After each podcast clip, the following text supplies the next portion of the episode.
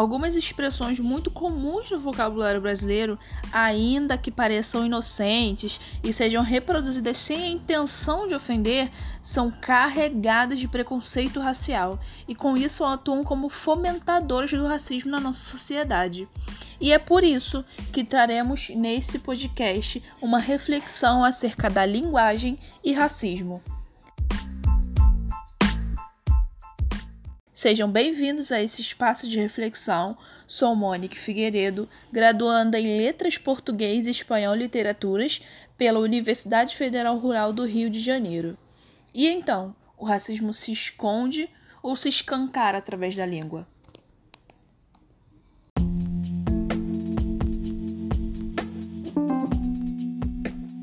São mais de 300 anos de passado escravista e isso não se apaga facilmente, não acontece de um dia para o outro. E a maior prova disso é o racismo estrutural. Mas calma, se você não sabe o que é, eu te explico. Racismo estrutural é um conjunto de práticas discriminatórias institucionais, históricas, culturais que acontecem dentro de uma sociedade que privilegia pessoas brancas e desfavorecem negros e indígenas. Ou seja, é um termo usado para reafirmar que há formações sociais que se estruturam sobre os pilares do racismo.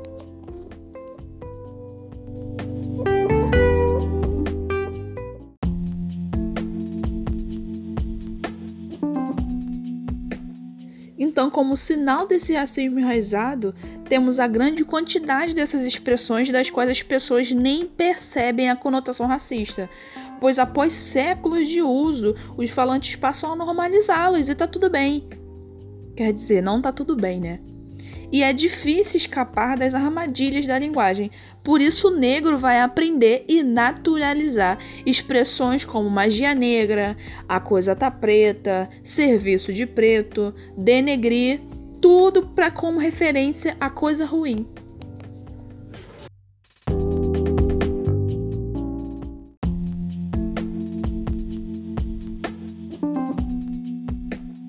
Além dessas expressões pejorativas, existem diversas outras que devemos eliminar de vez do nosso vocabulário. Algumas delas são doméstica, pois era um termo usado para se referir às mulheres negras que trabalhavam dentro das casas dos homens brancos, pois os negros eram vistos como os animais que precisavam, que deviam ser domesticados. E hoje em dia essa expressão é usada é usada para nomear aquelas mulheres que cuidam do lar alheio, é, organizando, limpando, enfim. É, podemos substituir facilmente por auxiliar, colaboradora ou zeladora. Outra expressão.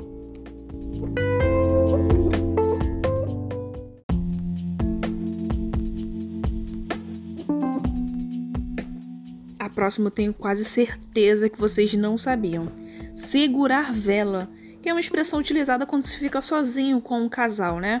E teve origem no fato de que os escravos eram colocados para segurarem velas durante as relações sexuais dos homens brancos. Pensa só. E é isso que a gente usa hoje em dia, esse tipo de expressão. Sem comentários, né? A terceira é cabelo duro. É um termo extremamente depreciativo e devemos substituir por cabelo cacheado, crespo ou afro.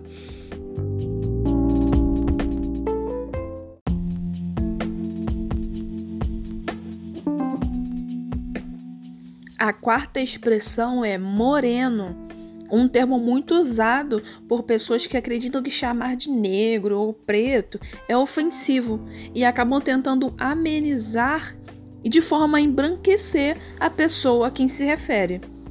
A quinta expressão é cor de pele, que é utilizada para fazer referência ao rosa, ao bege, se referindo à pele das pessoas brancas e anulando os demais tons de pele existentes, né?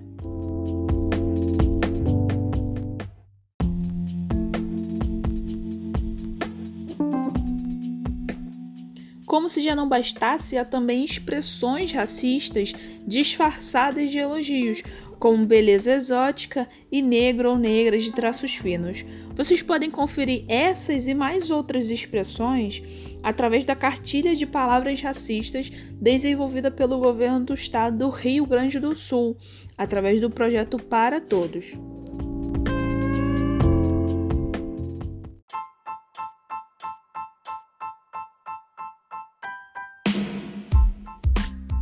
Então, chegando ao fim dessa breve reflexão acerca da linguagem e do racismo impregnado na nossa sociedade, podemos dizer que a linguagem então forma as pessoas a partir do moldar o pensamento. Por isso é preciso reaprender a falar, o que implica em repensar nosso vocabulário a todo momento. E a educação escolar, então, tem um papel fundamental nessa luta, em prol da desconstrução do racismo manifestado através da língua. Esse foi nosso podcast, espero que vocês tenham gostado e até mais.